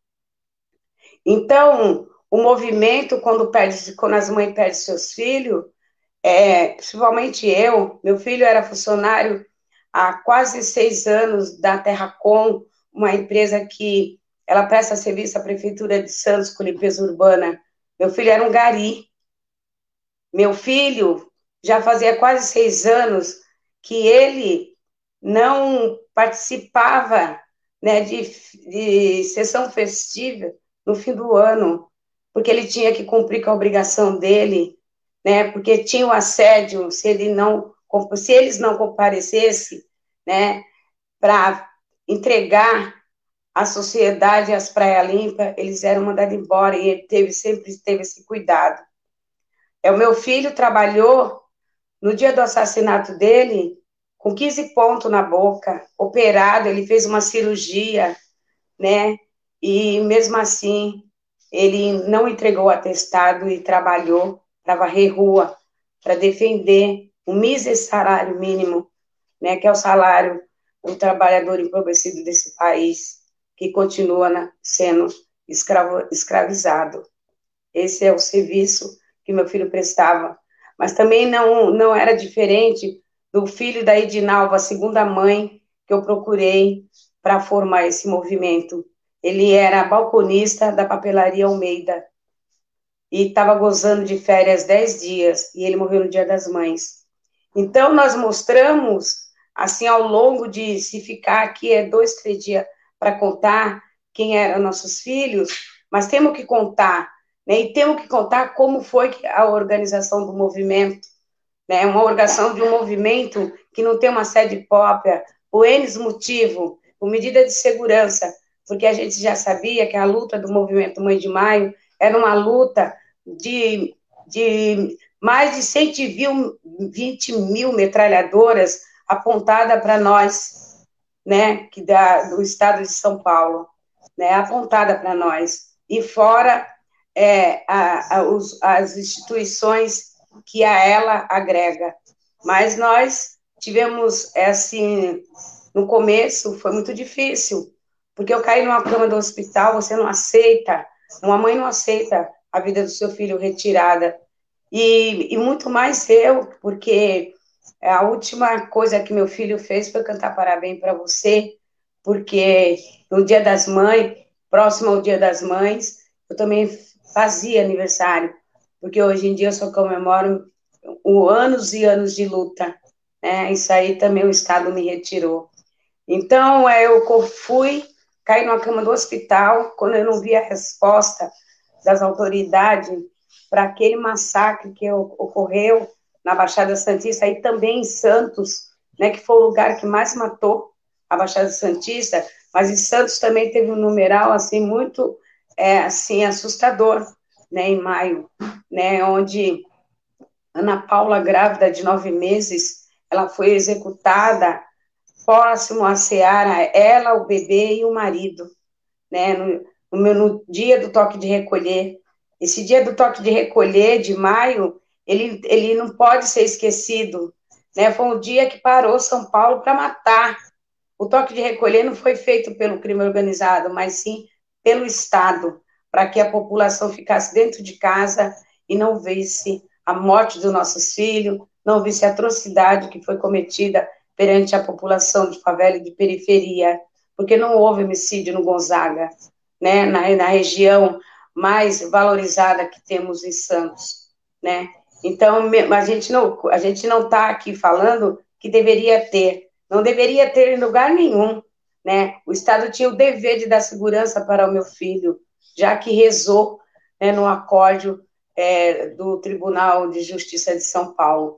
Então, é, essas mães, eu fui atrás da Edinalva, depois que eu caí numa cama de hospital, porque não tem como você não, não, não cair de cama. É, você, você começa a adquirir é, um, uma doença, uma doença oportunista, a qual é, você, é, você é mãe, o teu órgão reprodutor do teu corpo, ele é mutilado, ele acaba sendo mutilado, você como mulher, mãe, que você não abortou teu filho, você criou e teu filho foi abortado, né? Depois de todas as dificuldades para criar, depois de criado, né? Com vários sonhos, que ele tinha um sonho de ser pai, né? Deixou um filho de três anos, né? Que faz várias perguntas, porque meu pai era uma pessoa de bem, né, e foi executado pela polícia. Ele faz essa pergunta, mesmo com 18 anos, ele tem um ponto de interrogação. E vários outros meninos. Então, a gente vimos que ao longo desses, de, de, de, dessa situação toda que ocorreu, com a negação né, de resposta por parte da Polícia Judiciária, a qual nós procuramos, e por parte do Ministério Público, né, a gente não houve uma evolução é, nos inquéritos, porque não saiu de inquérito. Pelo contrário, né, o próprio Ministério Público ele dá essa responsabilidade para essas mulheres de fazer as próprias investigações.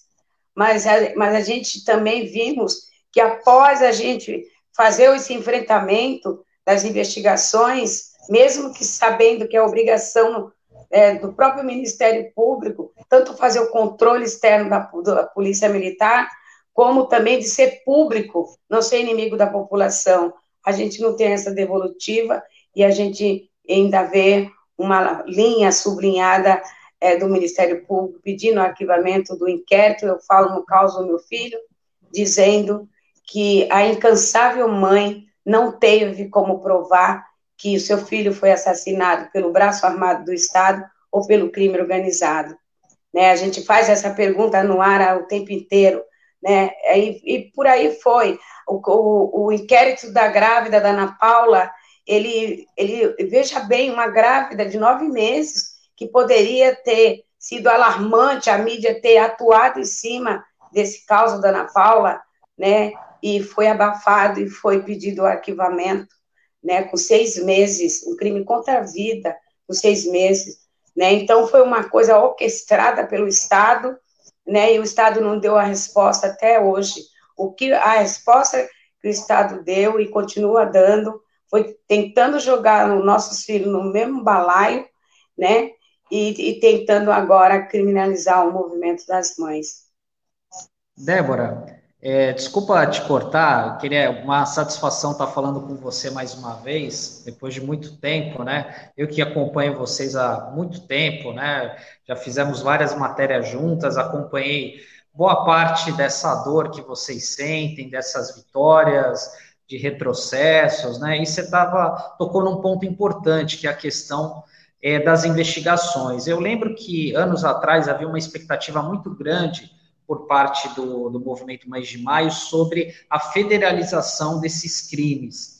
Inclusive, houve algumas reuniões com a Procuradoria-Geral da República, eu acho que era até na época do Rodrigo Janot, e eu queria que você falasse para os nossos ouvintes, internautas, como é que ficou isso? Isso também está parado? Evoluiu alguma coisa?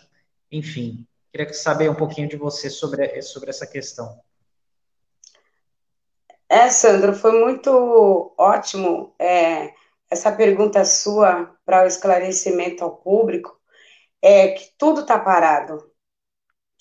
O pedido de federalização, ele barrou numa, numa manobra política, né, que a morte dos nossos filhos, ela virou politicagem, né, por parte é, dos responsáveis, dos mandantes, né? Então, o que, que aconteceu? É, quando a gente pede a, a transferência da incompetência do Estado para o federal, é, rapidamente a Procuradoria-Geral do Estado ele entrega ao GAECO de Santos a responsabilidade de fazer uma investigação amarela, um PIB, né?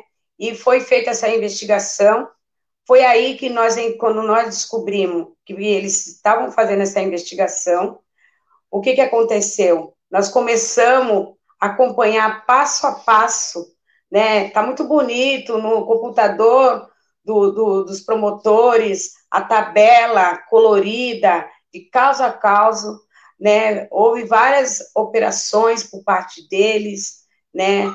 Mas não tem uma devolutiva. Inclusive, uma das operações é, foi a exumação do corpo do meu filho, né? Retira para a retirada de um projeto que veja bem, meu filho foi enterrado com um projeto que é uma peça fundamental numa investigação de crime contra a vida. Se fosse, se fosse assim, se a gente tivesse um Estado é, que tivesse, ou o Estado ou um país que tivesse cuidado com a parte numa devolutiva de uma investigação de crime contra a vida. E meu filho foi enterrado com esse projétil. E esse projétil foi retirado em 2012, né? E até hoje não tem resposta. Simplesmente era para é, tentar é, coibir a federalização. E essa coibição, ela se arrasta até o dia de hoje, né? Os, os promotores é, têm dificuldade de é, pegar é, as demandas dos exames balísticos, que é uma fila quilométrica, né? Inclusive os próprios promotores, que eles têm boa vontade, mas ao mesmo tempo eles barram na burocracia para não funcionar, para não funcionar a perícia, porque a perícia é atrelada, né? A perícia que traz o resultado, né? De, das investigações de crime contra a vida, né? E ela não consegue é, trazer para nós essa, é, essa devolutiva, porque os insumos,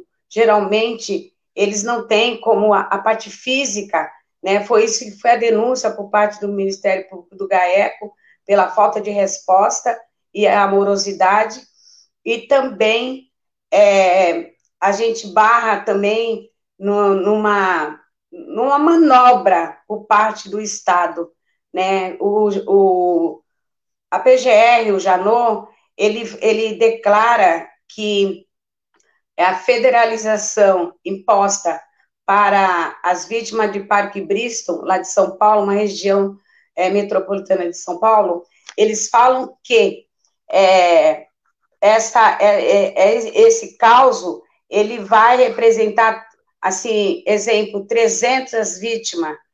E a gente já tivemos no Supremo Tribunal de Justiça junto com os familiares de Parque Bristol, mas também foi federalizado, mas a gente não consegue ter êxito também, né? A gente fizemos uma denúncia para a OIA, saiu o relatório, né, que a gente acabamos entrando numa pesquisa, uma pesquisa minuciosa, junto com a Unifesp, né, para contar a verdadeira história do crime de maio, né, e as mães participando, eu sou como, entrei como uma pesquisadora, né, a, a, a mãe Vera, que faleceu em maio, ela também fez algumas visitas, e a gente fizemos um mapeamento para poder contar a verdadeira história que o Estado jogou para debaixo do tapete.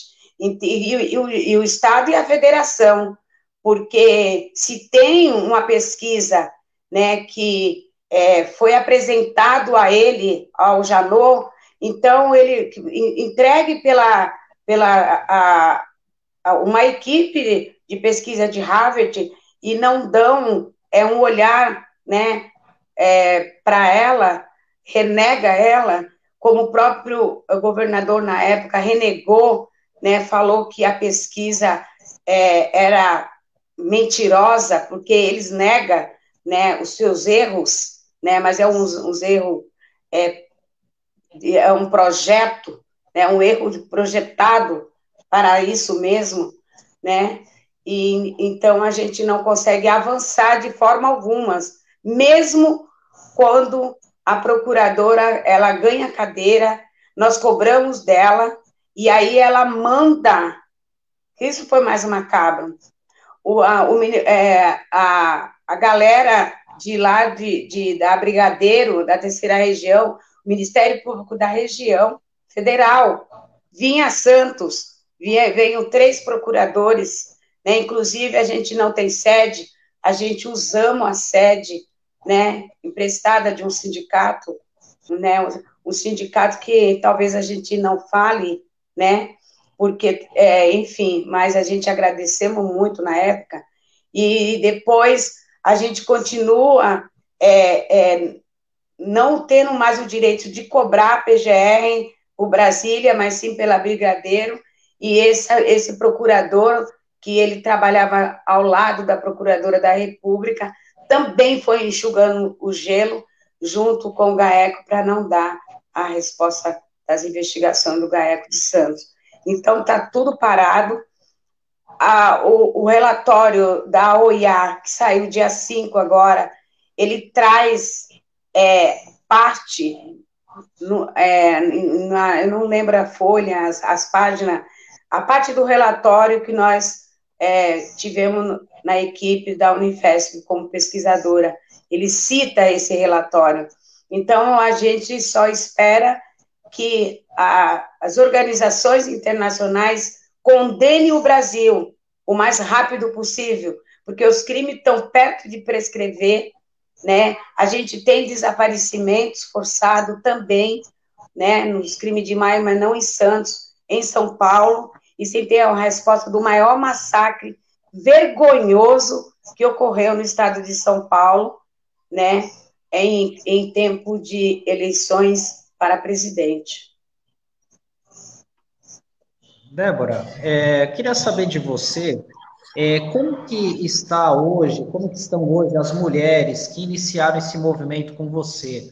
É, você até citou a dona Vera, né, que faleceu no ano passado, é, porque durante esse período, ao longo desses 15 anos, foram vários avanços, frustrações, pequenas vitórias, enfim. Como é que está hoje esse grupo que começou com você? Muitas ainda seguem firmes nessa caminhada, algumas desistiram, enfim, vocês receberam é, novas mães também, agregando nessa luta, vários filhos adotivos, várias pessoas que ajudam o movimento. Como é que como é que está hoje o papel dessa, desse grupo que começou com você?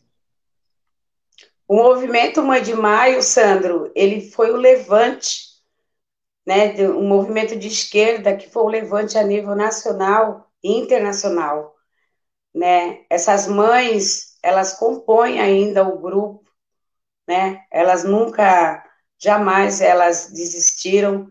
É, muitas se afastaram por causa da doença, né? elas adoeceram, a impunidade adoeceu essas mãezinhas.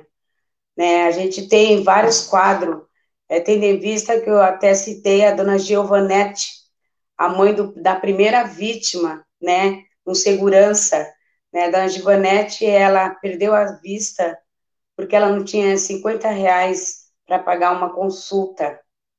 Eu acho que é muito importante esse programa para nós, eu acho que ele faz com que as lágrimas de sangue é, jorrada pelo semblante dessas mulheres, principalmente é, uma semana, né, é, anterior, que está fazendo jorrar até o dia de hoje. Esse programa é muito importante para nós, e principalmente por esse dia. Eu quero dizer a todos que o Estado matou nossos filhos e nos abandonou.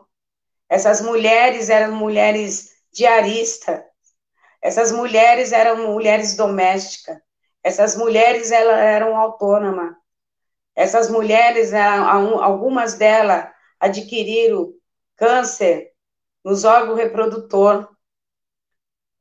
A gente tem mãe que teve que tirar tudo para o, o, câncer não atingir os outros órgãos, mas o câncer é na, nas trompas, no útero, no ovário e nas mamas. A gente tivemos mães que morreram de depressão após né, o, a, a matéria né? Eu acho que a matéria mexeu muito com ela também, mas ela já estava deprimida. Uma matéria, uma, uma série de matéria é, produzida pelo jornal local, né? Quem pagará por isso? É uma pergunta que está no ar até hoje, que para no ar. Né? A gente tem mães, eu quero dizer que ela é doméstica, que trabalha para uma família conceituada em Santos e em São Paulo, de jurista de desembargadores né, há mais de 30 anos. Eu quero dizer que a gente tem mãe que caiu, uma das mães caiu no alcoolismo, de não suportar.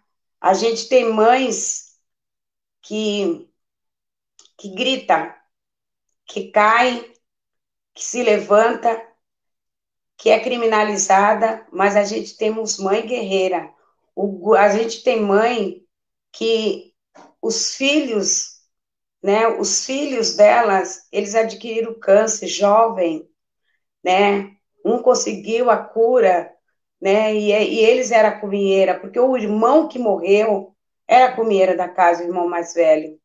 A gente tem mãe que perdeu o marido agora na pandemia. A gente tem mãe em estado assim assustador que não tem o que comer, principalmente a família da dona Givanete, que ela perdeu também a nora e ela cria dez netos.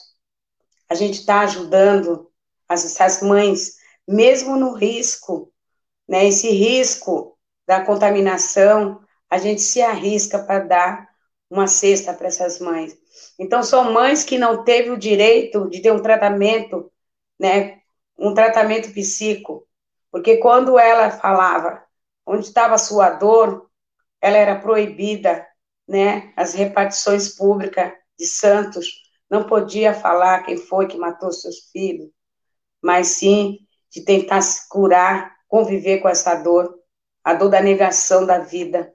Então, esse é o desenho do movimento, né? A gente perdeu uma Rita de Cássia com câncer na mama. A dona Maria Pureza, a mãe e vó, ela morreu de depressão.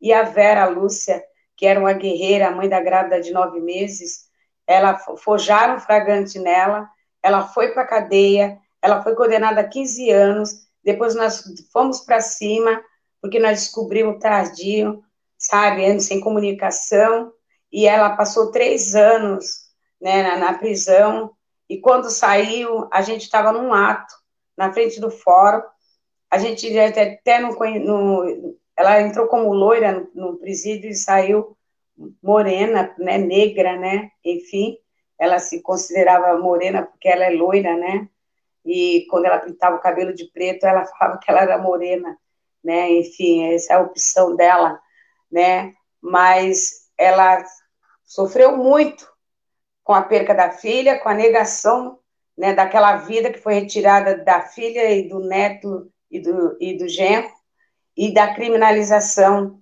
porque ela acusava, né? Então ela foi, além da cadeia, ela saiu com pressão alta e ela sofreu o primeiro infarto, né? Ela sofreu o primeiro infarto acompanhando a gente na pesquisa lá no Guarujá, porque nós fizemos uma pesquisa de base né, junto com, a, com os técnicos. E a Vera morreu assim, sem explicação nenhuma, mas com desgosto ela, ela tentou três vezes contra a vida, e esse é o quadro de algumas mães é, que a gente tem convívio é, no, estado de São Paulo e no Brasil. Né? A gente tem esse modelo de depressão né? E a gente nós e as mães de maio é, as, é aqui o, o movimento ele tem cérebro. O movimento é um cérebro que não se contamina, que não se intimida, né? Quando a gente tem sangue, a gente tem sangue que corre na veia, é sangue de nordestino, sangue de mulher que é, teve os irmãos pequenos e se sujeitou é, a ser servente de pedreira do meu pai para poder é, sobrar mais para dar de comida para meus irmãos. Nós não tivemos uma vida fácil, nós tivemos uma vida digna, com caráter. Meu pai construiu caráter. Nós temos raízes, né? Então a gente passamos isso para nossos filhos.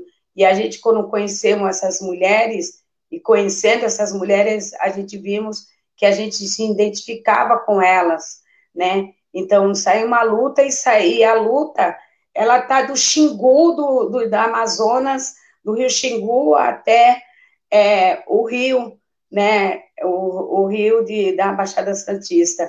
Então, é um movimento que ele cresceu muito, né? Ele cresceu demais. É um movimento que incomoda, incomoda demais, mas é um movimento que teve reconhecimento internacional quando a gente ganha o prêmio é, em Oslo Stage de mulheres para construir a paz, e a gente quebra o protocolo como mãe e falamos que para construir a paz a gente recebia o prêmio, mas se mudasse o título com justiça social.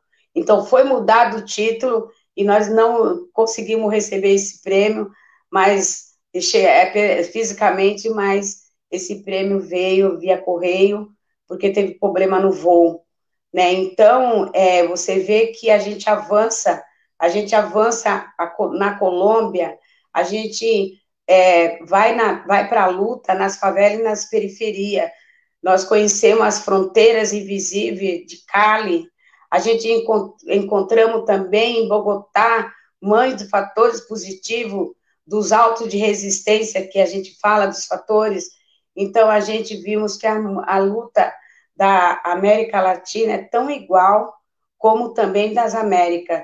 Então, se eles, se fortalecem para nos matar internacionalmente, então nós se fortalecemos a nossa luta também internacionalmente com vários títulos e o último título que nós ganhamos, né, antes da pandemia, foi da Comissão de Direitos Humanos da Ordem dos Advogados São Paulo, né?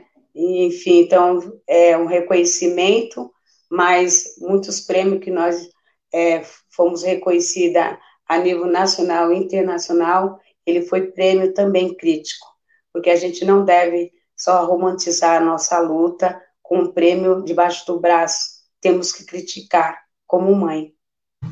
Débora, é, a gente já está chegando aqui no finalzinho da nossa entrevista, mas é, quero dizer até que eu fico muito feliz da, de estar aqui na, na RBA e a RBA ser um veículo que está difundindo essa história que, como você falou, nem toda a sociedade santista, né, ela está tá do lado dessa luta que é fundamental para que essa história não se repita. Mas eu queria, antes da gente encerrar, que você falasse assim, até rapidamente sobre o memorial, né? Que vocês estão lutando por esse episódio que já aconteceu há 15 anos, e esse memorial que também vai ser importante para que as pessoas vejam que essa história não pode se repetir. Apesar que a gente acompanha diariamente né, casos de, de, de ações do Estado, assassinatos do Estado, mas tem que encampar essa luta. Então, eu queria que você falasse rapidamente aí do, do memorial que está para ser construído na Zona Noroeste, né, e para os nossos ouvintes e internautas. É, a luta agora é pela memória, né, sempre foi, mas agora mais que nunca. Então, é, houve uma promessa do prefeito Paulo Alexandre de construir esse memorial né? Esse memorial foi até indicação, né, de ser numa praça por parte dele e foi indicado a Praça da Paz Universal, porque aquela praça é muito marcante para nós. Né? Ali morreu vários meninos, né? É, é, nos anos 80, enfim, 70 e 80, né?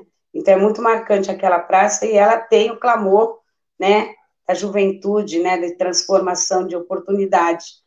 E esse memorial, esse pedido, ele está se arrastando né, há mais de oito anos, né, essa cobrança, cobrança até pela própria universidade da Unifesp. Né, e houve uma promessa, o ano passado, de ser concluído, mas acabou barrando né, na burocracia. É, inclusive, hoje, eu voltei a cobrar né, que nós precisamos que esse memorial seja instalado. Né? É um memorial simples, mas muito importante para nós. Né? A memória do nosso filho tem que ser preservada.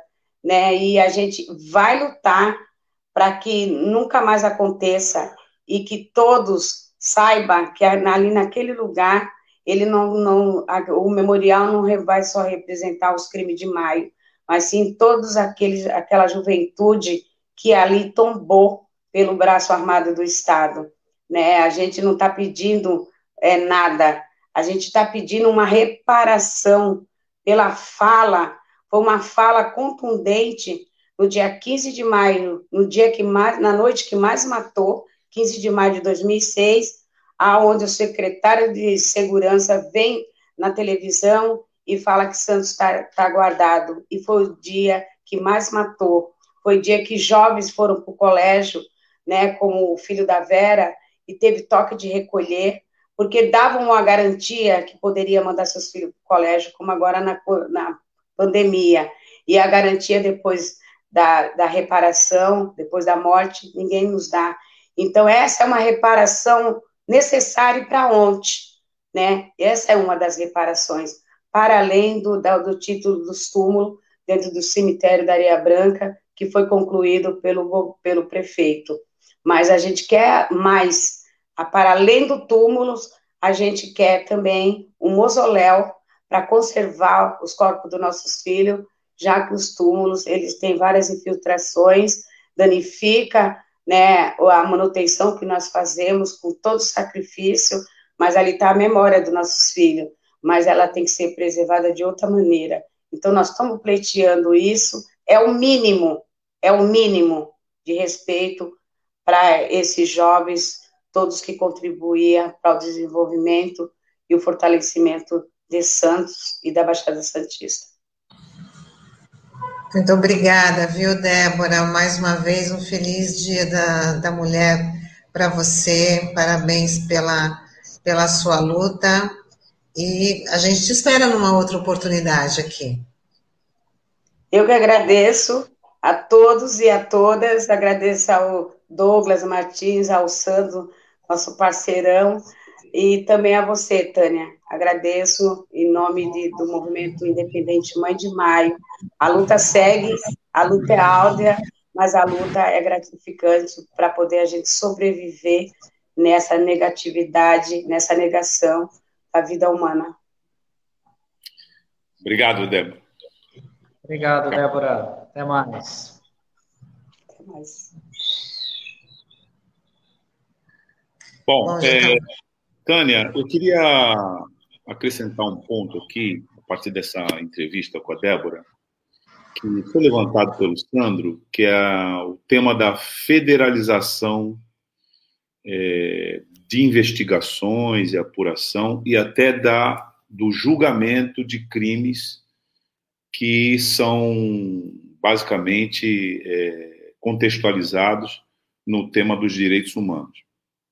Essa é uma previsão legal e, um, e resulta de um movimento importante na década de 90, a partir da pauta dos direitos humanos. E acho que vale a pena aqui uma informação sobre a razão da federalização. Então, a gente sabe que é, a polícia local, ou seja, a polícia do Estado, e a gente inclusive já debateu isso aqui, através né, da Polícia Civil, de seus órgãos, da assim chamada Polícia Científica, investiga os crimes que são cometidos nos diferentes estados, no sistema de segurança pública estadual, e uma vez investigado e constatados indícios, isso é encaminhado para o Ministério Público do Estado de São Paulo né, e para a Justiça Estadual.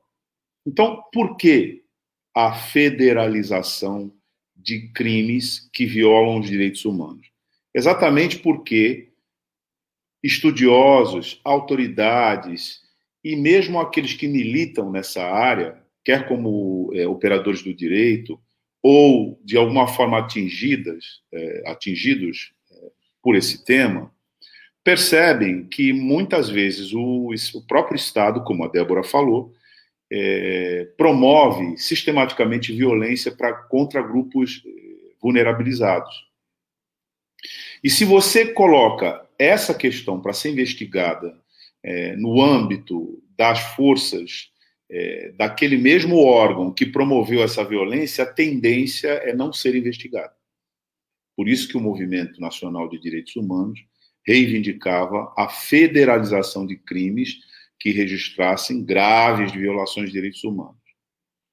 Então, por isso também a federalização dessas investigações, inclusive do julgamento né, de crimes como esses que foram relatados aqui é, pela Débora é, no contexto do movimento das Mães de Maio.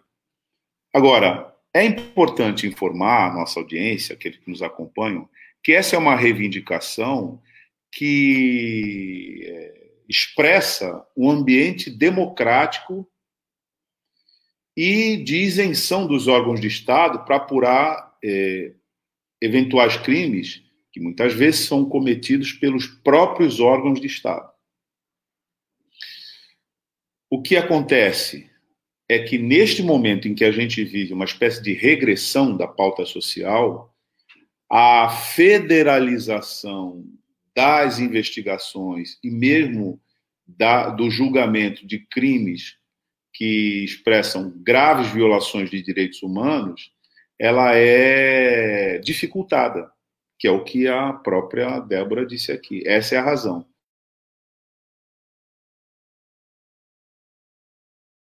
Seu microfone, Douglas. Microfone. Uai, ele. Esse tempo todo ele estava ele tava cortado? Não, foi agora. A gente ouviu uma parte, é, ficou faltando só um pedacinho. Ah, tá bem. Então, estranho. Mas é, o que eu ia dizer é que, como a gente vive um clima né, de regressão, de retrocesso no ambiente político, a tendência é a federalização da investigação desses crimes não acontecer. E também é preciso registrar que a violência contra a população vulnerabilizada no nosso país, violência de Estado, Débora falou isso aqui, muito é, expressiva na atuação das corporações policiais, é a violência que também vitima os próprios policiais. É, a polícia do estado de São Paulo, no caso, é uma, de, uma, uma das que mais mata no mundo mas ela também é uma das que mais morre no mundo. Então, é importante informar que quando se entra numa pauta de direitos humanos, normalmente a reação é aquela que a gente já conhece, de antipatia e supostamente de você estar protegendo quem não deveria proteger, o que não tem nada a ver com a realidade da pauta de direitos humanos, porque, em primeiro lugar, você protege todas as violências, todos aqueles que são vítimas da violência de Estado. E eu quero incluir os policiais também no rol das vítimas da violência de Estado, porque esses policiais que tratam da segurança pública, eles não são responsáveis pela política que produz a violência. Eles simplesmente são mandados para a linha de frente para dar conta de uma violência que é produzida pelo próprio Estado ao qual eles pertencem. Então, o, o, o tema da, da federalização dos crimes contra direitos humanos é muito ilustrativo dessa situação. Veja que continua na pauta do movimento das Mães de Maio que esses crimes sejam federalizados. E veja que continua havendo dificuldade para essa federalização. Dificuldade maior agora, é, na medida em que o clima que foi estimulado desde o golpe de Estado de 2016 é o clima de violência, principalmente contra as populações mais vulnerabilizadas. É claro, os movimentos sociais que fazem, que denunciam né, essa violência sistemática é, do Estado. Então é importante a gente falar isso, porque essa é uma das dificuldades a mais enfrentadas por movimentos como o movimento das Mães de Maio. Bom, e agora a gente encerra aqui a nossa nosso manhã RBA Litoral, agradecendo aí a participação dos nossos ouvintes que nos acompanham pela 93.3 FM, pelos nossos internautas que seguem a gente pelas plataformas digitais, Facebook e YouTube. É, mais uma vez, parabéns a todas as mulheres no dia de hoje, nesse Dia Internacional, mas que todos os dias são nossos. Né? Então, muito obrigada. Bom dia, Sandro, Douglas, e a gente está de volta amanhã. É isso aí, Tânia. Parabéns a você, parabéns a todas as mulheres. Um beijo especial à minha esposa Louise. E um bom dia a todos. A gente se vê amanhã. Até mais. Parabéns. Tânia, e a todas as mulheres. Amanhã a gente está de volta. Às 9 horas da manhã, no Manhã Brasil Atual Litoral. Tchau.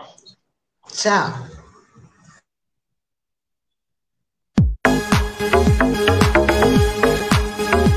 Rádio Brasil Atual Litoral é uma realização da Fundação Setaporte, apoio cultural do Sindicato Setaporte.